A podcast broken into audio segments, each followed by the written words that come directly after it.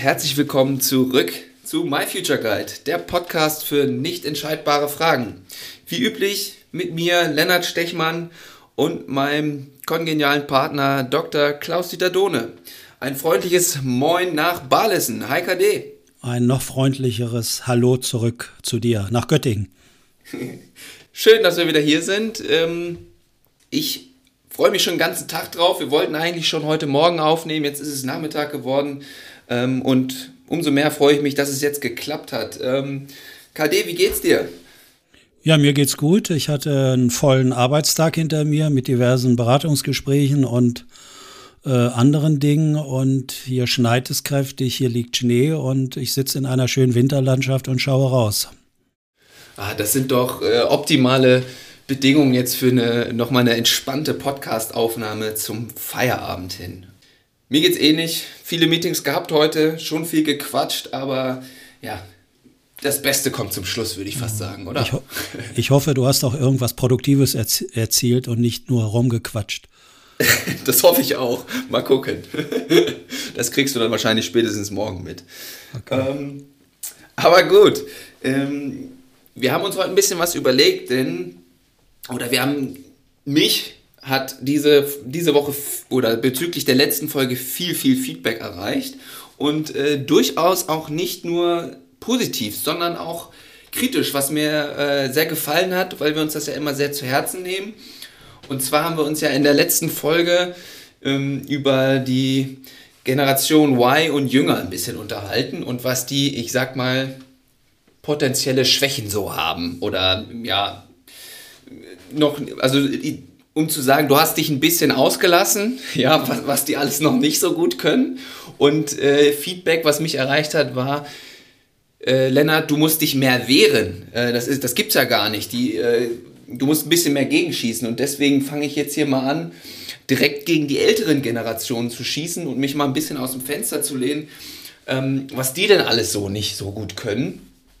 Und äh, was uns jüngere Generationen da vielleicht auch äh, nervt oder was zu Schwierigkeiten führen kann.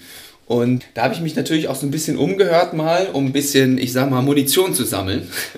Und ähm, ja, eine, eine Sache, die immer wie aus der Pistole geschossen kam, wenn ich gefragt habe, ja, was würdest du dir denn von älteren Kollegen mehr wünschen oder was sind da potenziell, ja, Anhaltspunkte, wo du Verbesserungspotenzial siehst. Und ähm, das war immer als erstes wie aus der Pistole geschossen, die Abneigung gegenüber Veränderung. Da waren sich alle meiner ja, Leute, die ich da, wo ich nachgefragt habe, einig, ähm, eine gewisse Sturheit äh, ist da, das hat schon immer so funktioniert, so wird das auch weiter funktionieren und so wird es bleiben. Kannst du dich da irgendwo wiederfinden oder würdest du das direkt abweisen? Äh, auch vielleicht nicht nur mit Blick auf dich selber, sondern auch auf Kollegen und Kollegen. Ja, also ich, ich für mich lehne das persönlich komplett ab. Ja. äh, ich lehne das auch sonst ab. Ich könnte jetzt gleich den Ball wieder zurückspielen. Aber ich würde gerne erstmal, bevor ich da inhaltlich drauf eingehe, ein paar andere Aspekte äh, nennen. Das sind, sind jetzt ja genau aus meiner Sicht kritische äh, Situationen, die du, in die du dich von diesen Feedbackgebern äh, hineinbringen lässt. Ja? Dir wow. ist es doch erstmal wichtig, mit mir als Chef eine gute Beziehung zu haben. Das ist korrekt. So, und jetzt sind, wie das häufig so üblich ist, auch in Arbeitsteams, sind andere im Außen, die schieben gern die anderen an, wenn sie mit Aussagen vom Chef nicht einverstanden sind. Nachvollziehbar? Mhm. Die sagen, Mensch, hier, Lennart, da musste ich mal wehren, das geht doch gar nicht, was der hier sagt und das ist ja unmöglich und so weiter. Mhm, so, mhm, da mhm. würde ich mir natürlich wünschen, dass sich unsere jungen Zuhörerinnen und Zuhörer, die vor solchen äh, Erfahrungen stehen, erstmal überlegen, will ich das überhaupt und sind das überhaupt meine inhaltlichen Themen, die mich stören oder geht es da um jemand anders und sollten die das lieber selbst ihren Chefinnen und Chefs sagen? Warum muss ich das Sprachrohr sein? Das wäre das Erste, was ich daraus höre. Äh, äh, ja. Ist das so ein bisschen okay. nachvollziehbar? So. Die andere Sache ist, ich bemühe mich jetzt nun seit einiger Zeit, seitdem wir zusammenarbeiten, dich zu einem abhängigen, hörigen und willenlosen Mitarbeiter zu erziehen, der alles das macht, was ich möchte. Und von daher gefallen mir solche Interventionen von anderen von außen natürlich nicht. Und ich werde äh, mich entsprechend äh, zur Wehr setzen. Ja, das habe ich mir schon fast gedacht, dass du das nicht ganz so durchgehen lässt. Ähm, aber ich würde da trotzdem, könnte man ja weiterhin argumentieren, wenn, ich habe ja tatsächlich mich vorher schon mal so ein bisschen umgehört, was denn andere wirklich so jetzt mein Alter oder jünger irgendwie so vorwerfen würden. Und das scheint ja immer wieder dann zu passieren. Ähm, mhm. Dann vielleicht mal nicht als Vorwurf formuliert, sondern warum glaubst du denn, dass wir, ich würde mich da jetzt einfach mal einnehmen, ähm, teilweise uns da zu, ja, irgendwo ungeduldig werden und sagen, ja, das, das hat früher so funktioniert, das wird jetzt aber so nicht mehr funktionieren. Wir brauchen Veränderung, wir müssen das anders machen vielleicht mit Blick auf Digitalisierung und irgendwie andere Plattformen werden jetzt genutzt und so weiter und so fort, was, also weil sich ja gerade extrem viel ändert. Ja. Ähm, wo meinst du, kommt denn das her? Ach, da gibt es bestimmt viele äh, Ansatzpunkte, aber was mir nochmal wichtig ist, ich kann immer noch nicht deine Provokation aufnehmen und da entsprechend äh, reagieren, sondern ich fühle meine Wörter nicht richtig zitiert von vorhin und ich will extra auf diese Feinheiten hinweisen, was manchmal untergeht. Du hast ja gesagt, ich habe gesagt, was die jüngere Generation ähm, YZ oder wie immer wir sie bezeichnen, sie heißen, ja. nicht kann oder sowas. Ich mhm. meine mich zu erinnern, ich habe ihnen nicht prinzipiell die Fähigkeit abgesprochen, dass sie etwas nicht können, sondern meine Formulierung waren, was man allgemein dieser Generation nachsagt oder in den Medien lesen kann. Ohne, das ist korrekt, das hast du so gesagt. Das ja. habe ich genauso gesagt, ohne Aussage auf Richtigkeit und Gültigkeit. So, das erstmal zu meiner Ehrenrettung. Jetzt bin ich frei und in der Lage und kann deine inhaltliche äh, Provokation aufnehmen. äh, ja, also von daher könnten wir ja schon mal gucken, was bildet sich in diesem kleinen Dialog oder was sagt das aus zwischen alt und jung.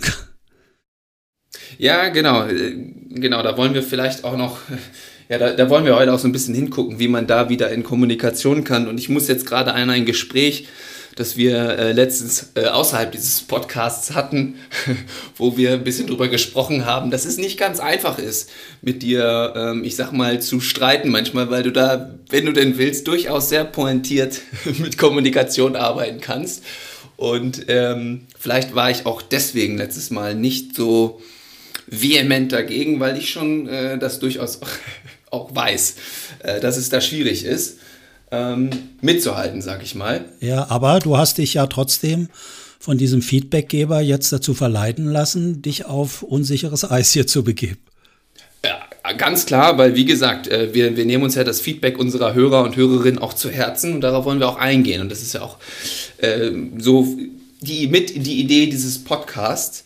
Und ähm, Vielleicht, vielleicht versuche ich es nochmal, also ich habe auch noch ein paar andere Sachen, sage ich mal, so aber ich kann, bekommen. Ja, aber ja. ich kann auch gern, Lennart, um es dir ein bisschen einfacher zu machen, ja, mach's mir doch mal äh, einfach, jetzt bitte. inhaltlich mal da was zu sagen, dass mhm. die Älteren scheinbar nicht so gern Veränderungen machen. Mhm. Meine Erklärung ist, ich zähle ja jetzt selbst zu älteren Arbeitnehmern sozusagen. Ja. Äh, ich finde, ich mache nach wie vor sehr gern Veränderungen, aber eingeschränkt. Sie müssen für mich wirklich Sinn machen.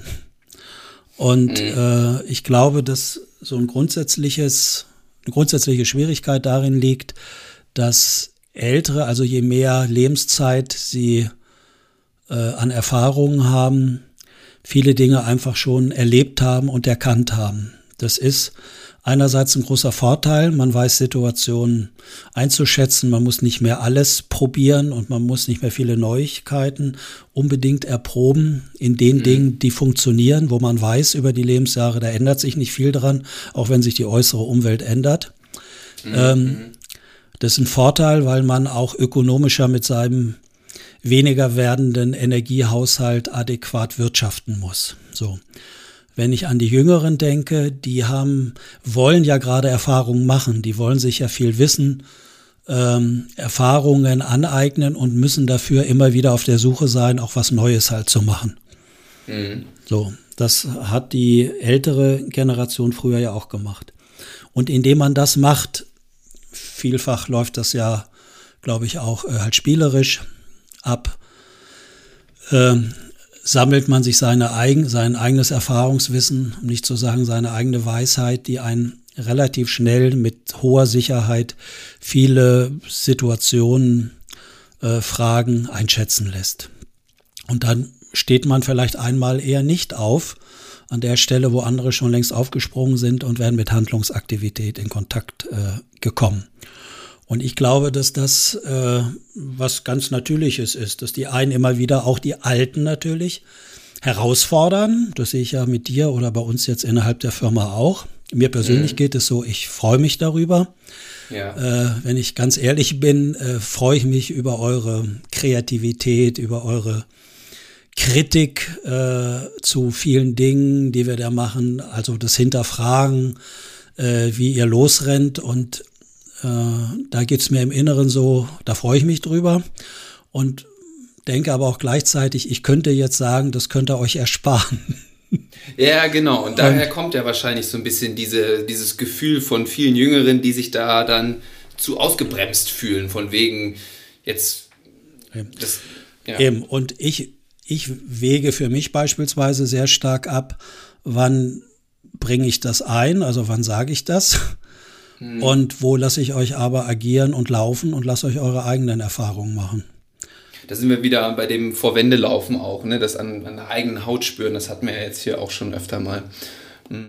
Und, und natürlich merke ich, wie mich das aber auch ein Stück weit, äh, ich sag mal, jung hält, also nur mit Alten, also nur in meinem Alter irgendwie zusammen, bin ich ja auch hin und wieder vielleicht mal mit meinen Freunden, wenn ich mit denen zusammen bin, äh, großartig neue Anregungen und Hinterfragungen kommen dann nach 20, 30 Jahren Freundschaft nicht mehr unbedingt. Man, mhm. man sichert sich eher ab und stabilisiert die Beziehung eventuell, aber dass man da so wie in jungen Jahren kritisch äh, einsteigt, streitet, äh, die Türen knallen vielleicht, ja, das ist ja eher halt relativ selten. Man ja, ja. Kennt sich, man weiß sich einzuschätzen, man fordert den anderen nicht mehr, weil, weil man weiß, das schmerzt ihn da vielleicht, wenn ich ihn da anfasse mit irgendwelchen Themen. Und ja, man ist selbst vielleicht ruhiger geworden und braucht nicht mehr die direkte Konfrontation in einem verbalen Spiel, wie das vielleicht junge Füchse beispielsweise brauchen, die da miteinander raufen, sich beißen und zwicken. Mhm. Und äh, wenn die älter werden, dann haben die auch, verfügen die auch über viele Fähigkeiten, die sie sich im Spiel erworben haben, sich abzugrenzen, äh, wieder Nähe herzustellen äh, ihre Muskeln so zu schulen im Spiel. Und im Alter braucht man das einfach nicht mehr so. Ja, ja. Ja, dann ähm, würde ich da nochmal, vielleicht versuchen, würde ich es jetzt eher ein bisschen so formulieren, was vielleicht Unterschiede zwischen diesen Generationen sind. Also wir müssen ja jetzt, also einfach eher zwischen Jüngeren und Älteren. Und zwar, was für mich jetzt ein Unterschied ist, und das bezieht sich auch so ein bisschen auf die letzte Folge, wo ich dich gefragt habe, wie man ja, junge Talente dabei hält und irgendwie an sich bindet als Unternehmen, wenn das denn das Ziel ist. Und ein, ein Unterschied ist, den man ja auch immer wieder hört, ist, dass, dass vielleicht ältere Generationen in, in der Hinsicht eher einen materiellen Fokus haben. Also Gehalt war vielleicht früher deutlich wichtiger, äh, als es jetzt jüngeren Generationen ist oder irgendwie auch Dienstwagen oder solche ich sag mal, Etiketten wie auch Positionen und so weiter und so fort. Und mittlerweile scheint es ja da in den jüngeren Generationen ein Shift gegeben zu haben, dass natürlich will man irgendwie überleben, aber das eigentlich Wichtige, ob man jetzt bei einem Unternehmen bleibt oder nicht oder da auch quasi so die Energie zur Verfügung hat, wie man sich das vorstellt, ist, dass man eher auf Erlebnisse fokussiert, Thema Nachhaltigkeit, stehe ich hinter den Inhalten der, der, Firma, des Unternehmens, für das ich arbeite und dass das mehr in den Vordergrund gerückt ist. Würdest du dem Unterschied zustimmen oder siehst du das auch anders? Jetzt hast du, du hast vorhin erst so eine andere wichtige Frage angesprochen. Ich bin geneigt, erst da eine Antwort zuzugeben. Okay. Äh, ich glaube, was das alt und jung oder wie kriegt man junge Mitarbeiter gut gebunden. Ich glaube, wenn man jüngere äh, Menschen hat, dann muss man ihnen was zutrauen und dann muss man ihnen herausfordernde Aufgaben geben ja. äh, und nur so viel Rahmung, dass sie in Selbstwirksamkeit und Eigenverantwortung auch ein ents entsprechendes Arbeitsergebnis erzielen. Nur so hält man Leistungsträger oder Talente bei sich innerhalb der Firma. Wer Absolut, aber da würde ich fast sagen, das ist auch bei, das ist bei allen Mitarbeitern doch wahrscheinlich so, oder? Naja, es gibt Menschen, die sind ein bisschen unterschiedlich, die, die arbeiten gern ab, was ihnen andere halt vorgeben. Das muss man ein Stück weit erkennen. Und es gibt ja auch äh, Arbeiten, wo man nicht so kreativ sein sollte, sondern wo man stumpf nach einer Standardisierung vorgeht. Mhm. Ja, so. Und äh, die Arbeit, die muss ja auch getan werden und gemacht werden. Und ich glaube, dass für diese Arbeiten gar nicht mehr so viele Menschen zur Verfügung stehen, weil ja alle irgendwie nur noch Abitur machen wollen, nur noch studieren und irgendwie akademisch unterwegs sein wollen. Mhm. Und Handwerker, wie ich jetzt in meinen Baumonaten leidvoll erfahren habe, eher irgendwie eine Mangelware geworden sind. Ja. Stimmt, das, äh, da, das, das ist ja wirklich, also da gibt es ja wirklich nachgewiesenermaßen jetzt echt äh, Fachkräftemangel und so weiter und so fort. Das ist ja echt ein, also das scheint ja irgendwie in der jungen Generation nicht mehr ganz so rein, reizvoll irgendwo zu sein. Wobei ich keinen schöneren und selbstwirksameren äh, Beruf mir vorstellen kann, wie halt das Handwerk. Selbst zu sehen im Außen, Werkstoff zu haben, selbst äh, das Arbeitsergebnis sehen zu können, anfassen zu können, riechen zu können, messen zu können. Während du, der ja eher mit Sprache arbeitet, der kann das alles nicht. Ganz, ganz, genau, da gehe ich voll mit. Also das habe ich auch schon ab und zu jetzt in meinen, ja, noch in meiner noch kurzen Karriere hier in diesem Feld auch schon erlebt oder diesen Wunsch in mir schon gespürt, so am Ende des Tages auf wirklich was Konkretes zurückblicken zu können. So, das habe ich heute geschafft. Genau, deswegen habe ich dich ja hin und wieder auch schon mal eingeladen, irgendwelche Materialien hochzutragen, damit du auch mal das Gefühl hast, du hast wirklich irgendwie Hand angelegt. Ich habe wirklich einen ganz tollen Chef, vielen Dank. ja, aber jetzt zu der anderen Frage. Ja, genau. Weißt du sie noch?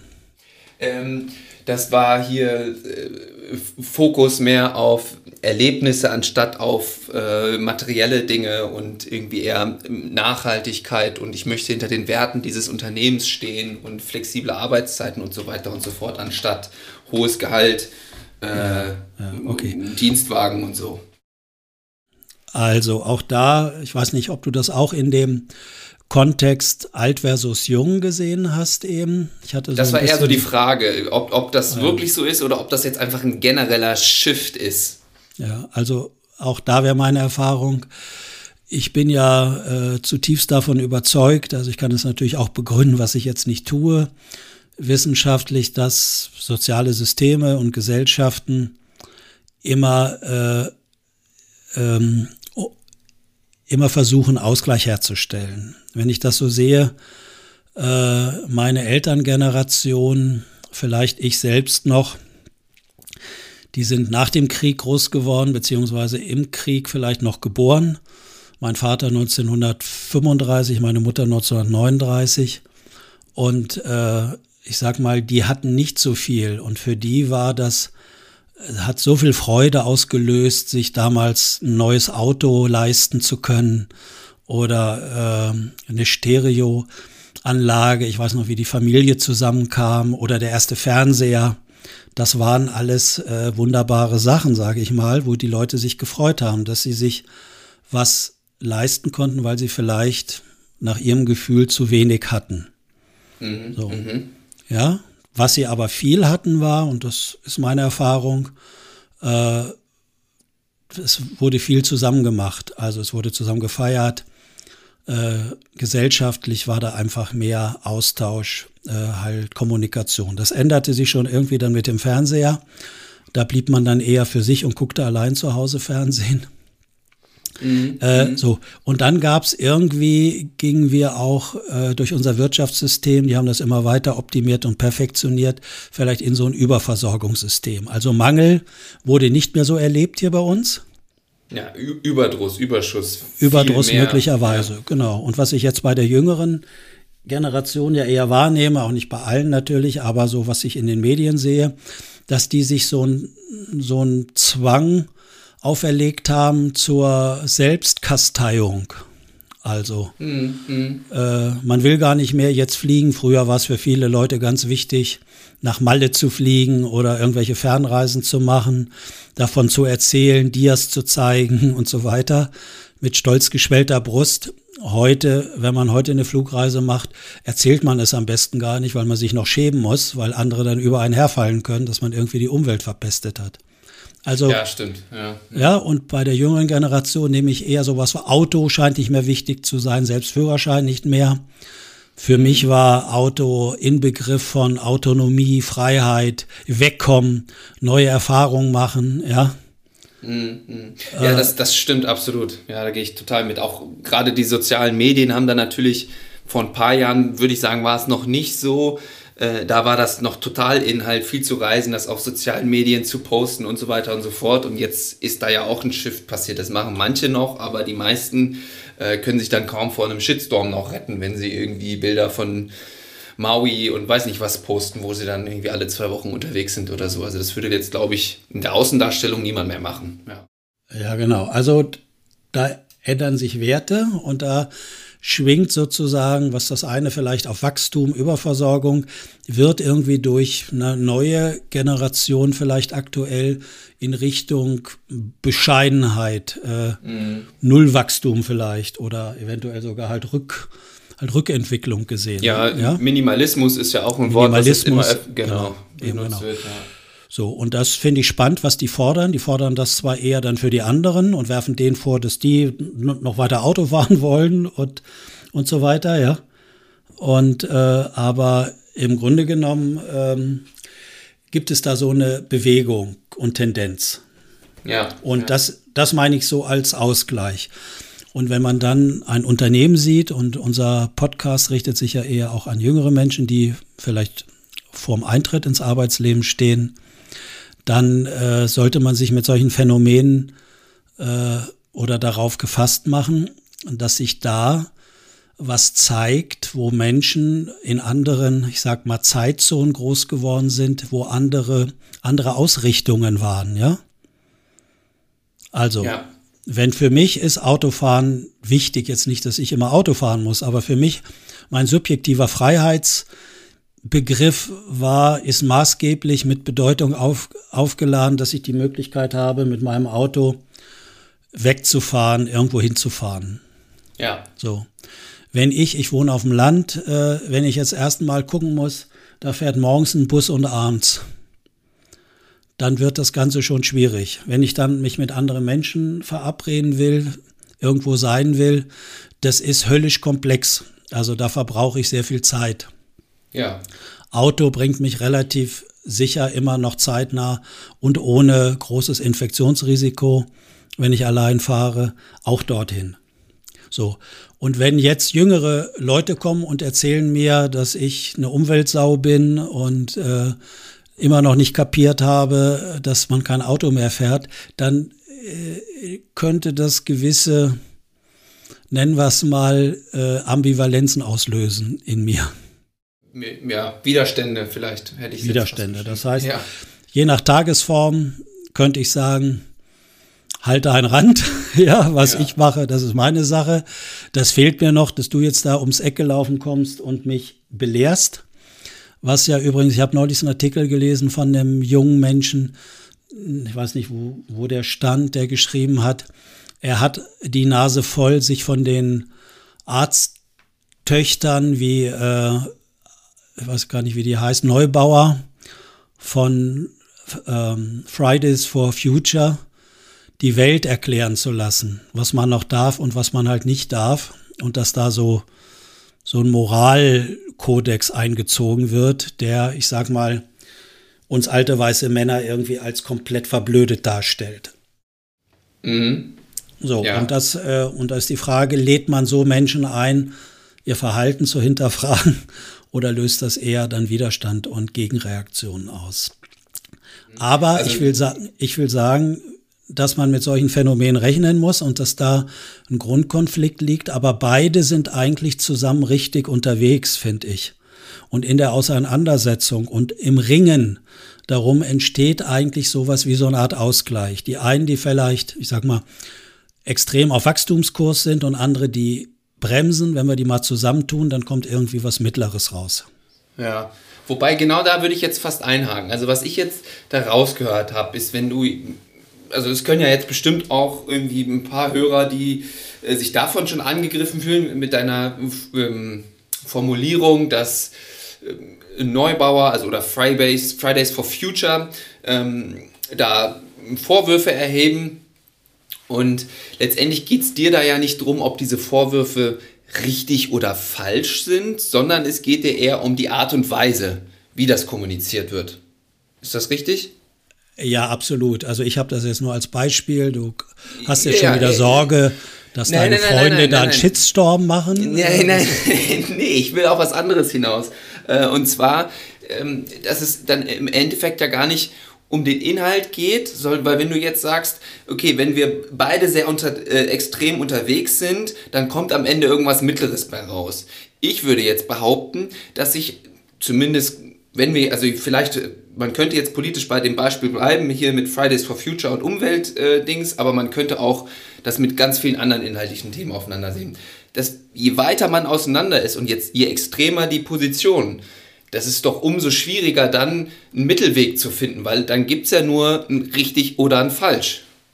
Und natürlich im Mittel kommt dann irgendwas was so raus, aber es wäre doch eigentlich viel sinnvoller, wenn man es versucht, beide Seiten gehen auf diese Ambivalenz ein bisschen aufeinander zu und hören sich die andere Seite ein bisschen an und man kommt dann zu einer gemeinsamen Lösung. Das würde doch sowohl politisch als auch jetzt in irgendwelchen Unternehmen mit sämtlichen inhaltlichen Themen Veränderung, Nichtveränderung und so weiter und so fort und was da auch immer gerungen wird, äh, das wäre doch ein viel sinnvollerer Umgang damit. Aber das ist ja nicht ganz so einfach. Ja, aber das, was du sagst, stimmt ja, kann man ja in den USA schön sehen. Wenn man nur zwei Parteien hat und die eine ist halt richtig und die andere falsch, wozu führt das? Zu ganz harten Machtkämpfen und im schlimmsten Fall, wenn man es hochrechnet, zu einem Bürgerkrieg. So. Genau. Mir geht es aber darum, für unsere jungen Menschen, stell dir doch mal vor, da kommen junge Berufsanfänger jetzt in eine Firma, in ein Team. Und da gibt es äh, Menschen, die sind seit längeren Jahren da, die sind auch ein bisschen älter, die haben Erfahrung und die haben ihre Art gefunden, wie sie dieses Unternehmen erfolgreich äh, am Markt halten konnten und auch überwiegend gut ihre Arbeit abarbeiten konnten, sodass da irgendwie eine gewisse Kundenzufriedenheit entstanden ist. Wenn mhm. die denen relativ schnell erklären, so wie sie es bisher gemacht haben, geht das gar nicht. Also anstatt den Pinsel so zu halten, muss man ihn so halten. Mhm. Ähm, mhm. Das meine ich. Dann ist man relativ schnell dabei, äh, jegliche Brücken gar nicht erst aufzubauen, sondern sofort zu zerstören. Genau, genau. So, und das ist ja das, was du, glaube ich, meintest. Dass genau, man mit diesen ja. Phänomenen rechnen muss und dass jede Seite auch gewürdigt werden möchte. Die einen, die das ja erfolgreich machen seit vielen Jahren und die sind ja auch nicht blöd.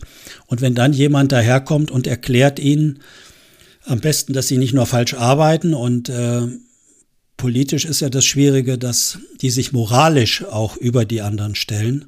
Mhm. Ja, ähm, dann ist die eine Seite falsch und die andere Seite, die ist halt richtig. Und das führt nicht zur Zusammenarbeit und zur Kooperation, sondern das führt eher zum Abbruch und Auseinandersetzung und Kampf und Trennung. Ja, genau.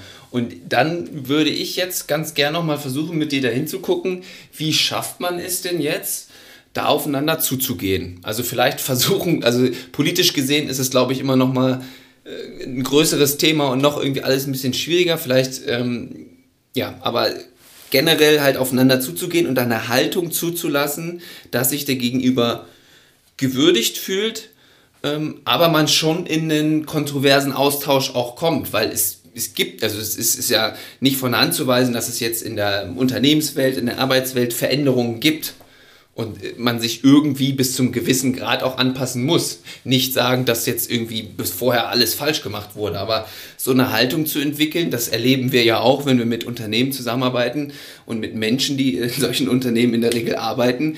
Das ist ja nicht ganz einfach, selbst wenn man sich das vorgenommen hat. und da voll hintersteht. Ja, also ich habe die feste Überzeugung ausgebildet und ich glaube immer mehr dran, je älter ich werde. Jeder Mensch macht die notwendigen Änderungen jederzeit, von denen er überzeugt ist, dass er die machen muss. So. Menschen verhalten sich dann vielleicht nicht in dem Sinne, dass sie die adäquaten Veränderungen machen, wenn sie äh, nicht gesehen werden, wenn sie sich entwertet fühlen, wenn sie sich bevormundet fühlen oder wenn sich jemand moralisch über sie stellt und sie zu schlechteren Menschen erklärt. Dann machen Menschen das nicht. Und mhm. ich glaube, das ist das, was man in jedem Fall anstreben muss. Und äh, wir saßen ja neulich zusammen in der Akademie mit Gerald Hüther zusammen und haben uns so allgemein nochmal ausgetauscht, wie wir die Situation sehen, wie man mit dem Corona-Problem gesellschaftlich umgeht, dass man eine große Mehrheit hat, die scheinbar sehr große Angst hat oder sich vielleicht hat auch Angst machen lassen äh, und eher eine Minderheit, die noch kontrovers andere Ideen und Vorschläge einbringt, aber dass man das auch nicht mehr überall machen kann, weil man sonst vielleicht zum Aussetzing erklärt wird oder zum Leugner und so weiter. Über ja, solche Themen haben wir ja gesprochen. Ja. Und da habe ich ja das Beispiel gebracht, woran ich mich orientiere. Und das ist eigentlich auch für mich die Lösung, wie in dem Falle alt und jung in der Firma aufeinander zugehen können. Also wie Lösungen aussehen können. Mhm. Gucken wir uns mal das Modell der menschlichen Psyche an oder wie unser, unser Hirn funktioniert. Sofern wir einfach mal so tun, dass die Psyche im Hirn liegt. Die hat ja noch niemand gefunden, da weiß auch niemand, wo die wirklich sitzt. Aber gehen wir mal davon aus, die sitzt da. Ja. Da zeigt alle Erfahrung, wenn wir ein Gesamtsystem, ein Gehirn haben, äh, dann gibt es da ja unterschiedliche Anteile. Also unterschiedlicher Anteil könnte sein, dass du etwas an dir hast, Lennart, was du nicht so magst und dir nicht gefällt. Was mhm. immer das jetzt ist. Ich weiß nicht, ob dir da jetzt irgendwas einfällt, was du hier sagen magst. Das kann eine Angewohnheit sein, irgendetwas. Ja, direkt jetzt so aus der Pistole geschossen. Okay, okay, gut. Das verstehe ich, dass du das hier nicht öffentlich sagen willst. Ich will dich jetzt auch nicht offenbaren. Mir würde da sofort was für dich einfallen. Äh, aber fällt dir denn was für dich ein? Sofort. Also es gibt etwas, ähm, was äh, ja, also ich kann sagen, was ich nicht mag beispielsweise an mir ist, wenn ich ähm, innerlich nicht ganz sicher bin oder wenn ich mal ängstlich bin oder unruhig, dann verstumme ich, dann friere ich ein und dann kriege ich irgendwie scheinbar einen erstarrten Gesichtsausdruck. Und wenn andere mich dann so sehen und wahrnehmen, dann kriegen die Angst vor mir oder dann haben die Angst vor mir. Mhm. Ich bin aber innerlich unsicher. So, ja, so ein, ja. Ein anderer Anteil hat das ja nicht. So, der ist doch ganz normal unterwegs und der leidet vielleicht darunter, wenn mir das mal wieder passiert ist. Ja, so. ja. Und dann läuft ja dann so ein innerer Dialog zwischen der Seite, egal was das ist, äh, die man als Problem, als Symptom oder sowas etikettiert hat und bewertet hat und dann sagt sozusagen der gesunde Teil, nenne ich das mal, du böser, kranker Teil, äh, das geht gar nicht, hast mir das Leben da wieder schwer gemacht, hast mich da sabotiert in irgendeiner wichtigen sozialen Situation oder sowas, ja? Mhm, also mhm. jetzt sehr abstrakt formuliert. So. Oder ein anderes Beispiel, was ich gern nehme, was ich nicht mag an mir, ich habe die Schwäche, dass ich gern Schokolade esse, wenn ich unterwegs bin und arbeite. Äh, dann komme ich nicht durch den Bahnhof, wo es Süßigkeitsgeschäfte gibt oder vielleicht auch mal Fast Food zu essen. So, ein Teil will das nicht in mir, weil ich weiß, das ist nicht gut, so rational, kognitiv. Mhm, mhm. und dann mache ich mich schon stark und will in jedem Fall, äh, dass mir das nicht passiert, dass ich da schwach werde. Und dann arbeite ich vielleicht den ganzen Tag und esse nichts oder nicht viel und dann komme ich in die Entspannungsphase, Arbeit ist vorbei, habe eine halbe Stunde Aufenthalt beispielsweise in Hannover am Hauptbahnhof und werde den Gerüchen ausgesetzt. So. Mhm, mhm. Wenn ich dann mal schwach, ja, wenn, wenn ich, wenn ich dann schwach werde, dann ist vielleicht der erste Biss oder der zweite Biss ist auch noch ganz okay. und dann fängt schon, setzt schon die andere Seite ein. Das wolltest du doch nicht machen, jetzt bist du wieder schwach geworden, du Blödmann. Ja. So, und dann mhm. komme ich in ein Abwertungsmuster rein. So. Und die ja. psychische Organisation ist so. Je stärker du gegen einen Anteil ankämpfst, gegen eine Seite nenne ich das mal, ja, mhm. gute Seite oder die schlechte Seite, desto stärker wird die Symptomseite, also die Negativseite, die schlechte Seite. Je stärker du versuchst, die eine Seite zu kontrollieren, zu eliminieren, auszumerzen, wegzuhaben in mhm. dir, desto stärker wird die. Und die wird nicht nur stärker, die wird unkontrollierbarer. Das heißt, das, was du eigentlich nicht haben willst, passiert dir dann öfters. Und du merkst, ja. und die andere, andere Seite zeigt dir, dass du da kognitiv nichts kontrollieren kannst. Sie bricht einfach durch. So. Und übertrag dieses Modell, wie die psychische Organisation ist, auf solche Fragestellungen, die du halt hast. Das heißt, der Teil wird erst ruhiger und kooperiert wieder mit dem anderen äh, positiven äh, Teil, mit dem Kontrollteil, wenn der sich liebevoll angesprochen fühlt. So nach dem Motto, ja, äh, wir würden dann eher fragen, was hast du, lieber Problemteil, für wichtige Gründe, mhm. jetzt für den KD, dass du ihn unbedingt schnell mit dieser fettreichen Nahrung versorgen willst am Hauptbahnhof? Ja, ja. Ja, und mal sehen, was dann für Antworten kommen. Jetzt habe ich auch was. Jetzt ist mir was eingefallen, während ich, während ich dir so zugehört habe. Ähm, ich habe manchmal so Anteile in mir, dass ich äh, anderen gegenüber gefühlt sehr, durchaus mal sehr arrogant auch rüberkommen kann, weil ich manchmal Sachen irgendwie schon so schnell durchdenke und sage und irgendwie überlege und äh, dann das versuche zur Verfügung zu stellen und dann kommt das irgendwie manchmal ja irgendwie von oben herab äh, irgendwie so an, obwohl ich das eigentlich überhaupt gar nicht so meine, sondern ich habe das einfach schon seit zehn Minuten im Hinterkopf irgendwie durchgedacht und deswegen will ich da quasi auf eine auf eine Tube drücken, aber das kommt dann manchmal als Arroganz oder irgendwie so rüber, weil ich dann auch nicht, also weil ich dann auch ungeduldig da werde, so habe ich das Gefühl. Das finde ich, das finde ich gut, dass du das ansprichst. Das ist mir auch schon aufgefallen, dass du so arrogant mhm. rüberkommst. Aber jetzt habe ich auch den Grund, dass du das gar nicht böse meinst. Okay, das ist jetzt hilfreich für mich. Ja, oh, das, das finde find ich jetzt schon fast wieder als Lob, dass ich auch manchmal für dich zu schnell bin. Ich würde eher sagen, ich habe gedacht, mutig, wie du dir das erklärst, dass du schon viele Dinge schneller durchdenkst als andere.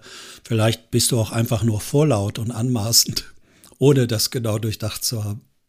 Ja, das, also, ob das jetzt richtig oder falsch ist, das äh, wollte ich damit nicht sagen, sondern ich bin dann nur irgendwie einfach gefühlt schon ein paar Schritte weiter. Ob das jetzt die richtige oder falsche Richtung war, äh, das weiß ich auch nicht. Das habe ich auch manchmal, dass ich dann durchaus dachte, ich war richtig unterwegs und dann irgendwann merke, ach du Scheiße. das hättest du lieber nicht sagen sollen. Ja, genau. okay, das sind ja Themen, die kennen, glaube ich, alle Menschen, die, die da zuhören. Mhm. Und ich wollte aber noch mal sagen, wie wichtig ist die Würdigung der Anteile, äh, dass man nicht weiter ausgrenzt ja. und die Gräben tiefer werden lässt, sondern dass man es irgendwie schaffen kann, so schwer wie es fällt. Und wenn ich moralisch und emotional und juristisch oder was auch immer mich noch so im Recht fühle, objektiv, immer zu gucken, was hat wirklich die andere Seite für gute Gründe, sich genau mir gegenüber so zu zeigen und zu verhalten, wie sie es tut. Und wenn ich und wenn ich es nicht weiß, dann frage ich sie. Auch das ist eine Würdigung und eine Wertschätzung der anderen mhm. Seite. Mhm. Ich zeige Interesse und möchte wissen, warum sie, was sie für gute Gründe hat, gegen mich zu agieren oder nicht zu kooperieren oder mir mit, mit einer arroganten Haltung gegenüber zu gehen, Lennart. Ja, im Endeffekt ist es ja immer eine Unsicherheit, die dahinter liegt. Ob ne, mit so einer Arroganz oder irgendwie so, wie man das ist, versucht man ja eigentlich nur irgendeine Unsicherheit, wie du es in deinem Beispiel vorhin auch beschrieben hast, zu, zu verstecken irgendwo oder ja, weiß ich auch nicht genau. Ja, doch fast verstecken ist vielleicht das, das richtige Wort. Und dieser Unsicherheit vielleicht, du hast, ja, da sagt, das Wort nutzt Gerald immer sehr extensiv, ähm, liebevoll gegenüberzustehen und die akzeptieren und sagen, ja, das hat gute Gründe und es ist auch in Ordnung so, dass dieser Unsicherheitsteil da in mir vorhanden ist. Ja. Ja. Ja, also von daher haben wir jetzt nochmal eine Runde gemacht über äh, über so ein soziales Modell, wie sich äh, soziale Systeme organisieren, dass die immer sich wieder aus Extrempositionen auch zurückholen und um zum Anfang nochmal zurückzukommen, jetzt am Ende. Ja, ja. Äh, das finde ich gerade den Vorteil und das Schöne auch, wenn alt und jung, jetzt sehr simpel wieder beschrieben, zusammenkommen, dass sie sich dann wieder jeweils, was die andere Seite noch nicht hat, eigentlich gut zur Verfügung stellen können und somit, somit eine Einheit werden. Ja, also ich merke es ja auch, man wird nicht mehr ganz so beweglich, all, all, allein auf der körperlichen Ebene. Man ist nicht mehr ganz so fit. Äh, und dann sind halt Jüngere da, die dann eher noch schneller und leichter Wege machen können als wie ich. Das mhm. ist von unschätzbarem Vorteil.